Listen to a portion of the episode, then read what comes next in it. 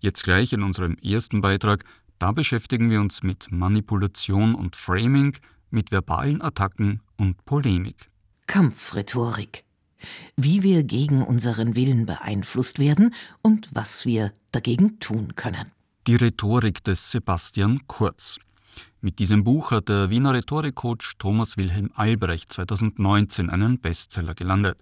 Albrecht analysierte da auf 300 Seiten die Kommunikationsstrategien, mit denen der jugendliche Kanzler sein Publikum betört. Jetzt hat Albrecht ein thematisch verwandtes Buch nachgeschoben. Titel Kampfrhetorik. So werden wir gegen unseren Willen beeinflusst und was wir dagegen tun können. Günter Keindelsdorfer hat beim Autor nachgefragt. Kampfrhetorik, das klingt nach aggressivem Gebelfer und gehässigen Beleidigungen im Fernsehstudio. Das ist mit dem Wort Kampfrhetorik aber nicht gemeint, stellt Thomas W. Albrecht klar. Ein versierter Rhetorikkämpfer beherrscht durchaus auch leisere Töne. Also die Frage, was ist Kampfrhetorik? Ist Rhetorik angewandt zum Nachteil der anderen Gesprächspartner? Die Manipulationsabsicht steht im Vordergrund, so Thomas W. Albrecht. Ob man dabei aggressiv oder sanftmütig zur Sache geht, ist für den Kampfrhetoriker zweitrangig, solange die Manipulation gelingt. Was man noch sagen muss, ist, dass ja Kampfrhetorik nicht notwendigerweise unfreundlich ist, sondern sehr freundlich ist. Denn von einem unfreundlichen Verkäufer würde man nicht kaufen, sondern nur von einem freundlichen. Das heißt, Kampfrhetorik angewandt verbindet eine Freundlichkeit und ein gutes Gefühl beim Käufer und der Käufer oder die Käuferin nimmt etwas mit, was sie möglicherweise niemals gebraucht hätte und sich niemals gekauft hätte. Kampfrhetoriker sind auf den unterschiedlichsten Feldern zugange.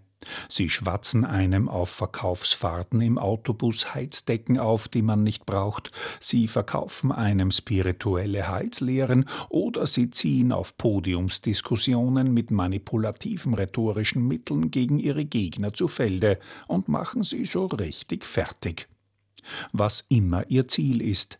Die Meisterinnen und Meister der Kampfrhetorik, so Thomas W. Albrecht, laden ihre Opfer oder Kontrahenten dazu ein, sich in eine Art Trancezustand fallen zu lassen. Also wir kennen ja alle Alltagstrancen. Wenn wir am Handy sind, sind Menschen in einem Trancezustand. Wenn wir Autofahren, sind wir in einem Trancezustand. Das ist nichts anderes als ein Zustand, wo wir unsere Sinneswahrnehmungen einschränken, die rundherum passieren. Und wir kennen das, wenn wir einem guten Redner oder Rednerin zuhören, dann vergeht die Zeit wie im Flug. Da sind wir in einem Trancezustand, der angenehm ist, weil er Entspannung bereitstellt. Und Kampfrhetoriker verwenden hypnotische Sprachmuster. Und hypnotische Sprachmuster sind generell solche, die eine, eine hohe Ambiguität haben, also eine multiple Interpretationsweise zulassen. Also wenn wir an Politiker denken, dann sagen die manchmal, meine Damen und Herren, wie Sie alle wissen, und schön, dass Sie heute da sind. Und das sind Sprachmuster, die dazu einladen, sich auf die sprechende Person zu fokussieren. Und dann fängt an, ein Trancezustand einzutreten. Kampfrhetoriker sind gewiefte Verführer. Das haben sie mit Heiratsschwindlern und Trickbetrügern gemeinsam. Ein geübter Kampfrhetoriker versetzt sein Gegenüber keineswegs in einen Trancezustand, weil er ihm Gutes will.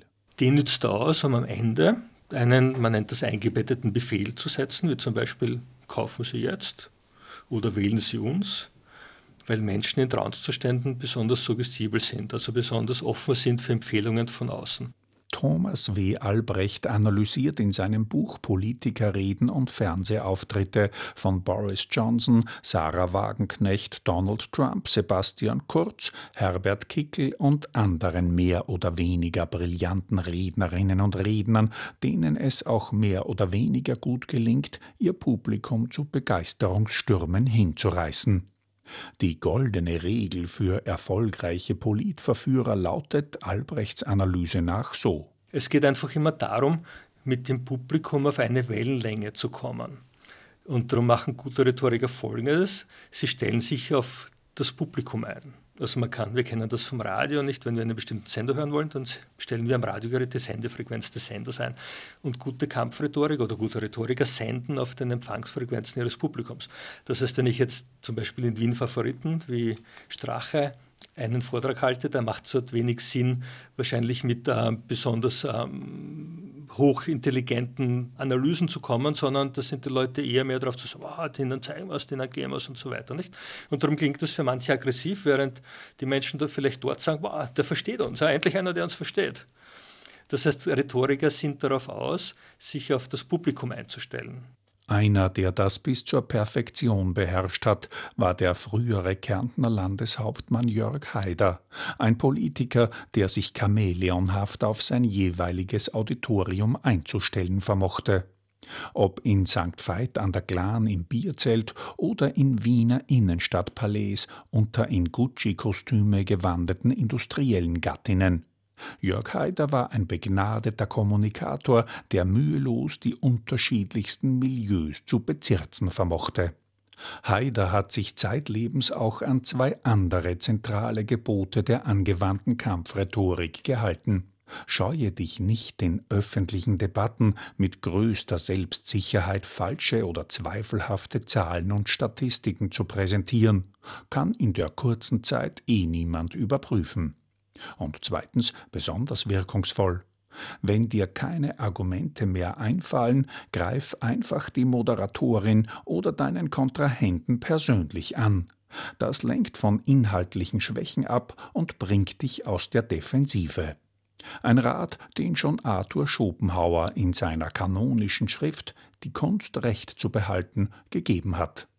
Mit persönlichen Attacken ist auch Donald Trump lange Zeit gut gefahren, wie Thomas W. Albrecht in seinem Buch feststellt.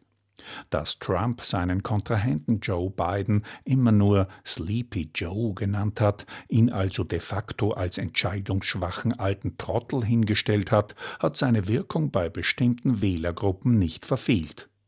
Wird man von einem Kampfrhetoriker auf diese Art persönlich attackiert, betont Thomas W. Albrecht, ist vor allem eines wichtig: keinesfalls Schmähstaat bleiben. Genau, richtig ist, dass man nicht Schmähstaat ist. Und nicht Schmähstaat ist man dann, wenn man die Emotion außen vor lassen kann, die Betroffenheit außen vor lassen kann. Was nicht immer ganz einfach ist.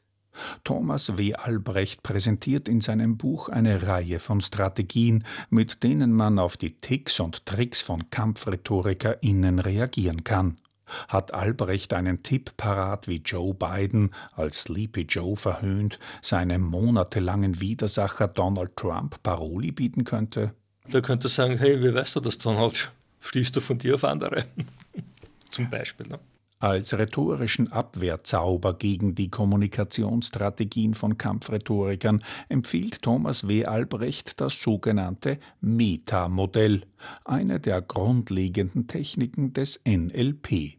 Also wenn wir Rhetorikerinnen und Rhetorikern zuhören und Kampfrhetorikern zuhören, dann werden hier oft Behauptungen in den Raum gestellt, Annahmen in den Raum gestellt, Dinge generalisiert, als wenn das immer schon so gewesen wäre. Und die Frage, diese Dinge aufzulösen, lautet, wie weiß die Person das? Wie weiß der das? War das immer schon so? Und das sind geeignete Fragen, die man sich selber stellen kann, um diesen Trauenszustand abzuwehren. Trancen sind etwas Schönes.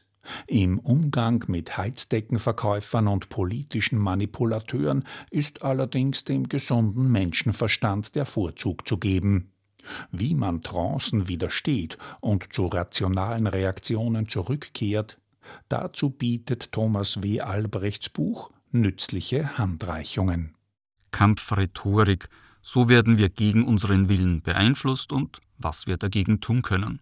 Dieses Buch von Thomas Wilhelm Albrecht ist im Goldeck Verlag erschienen.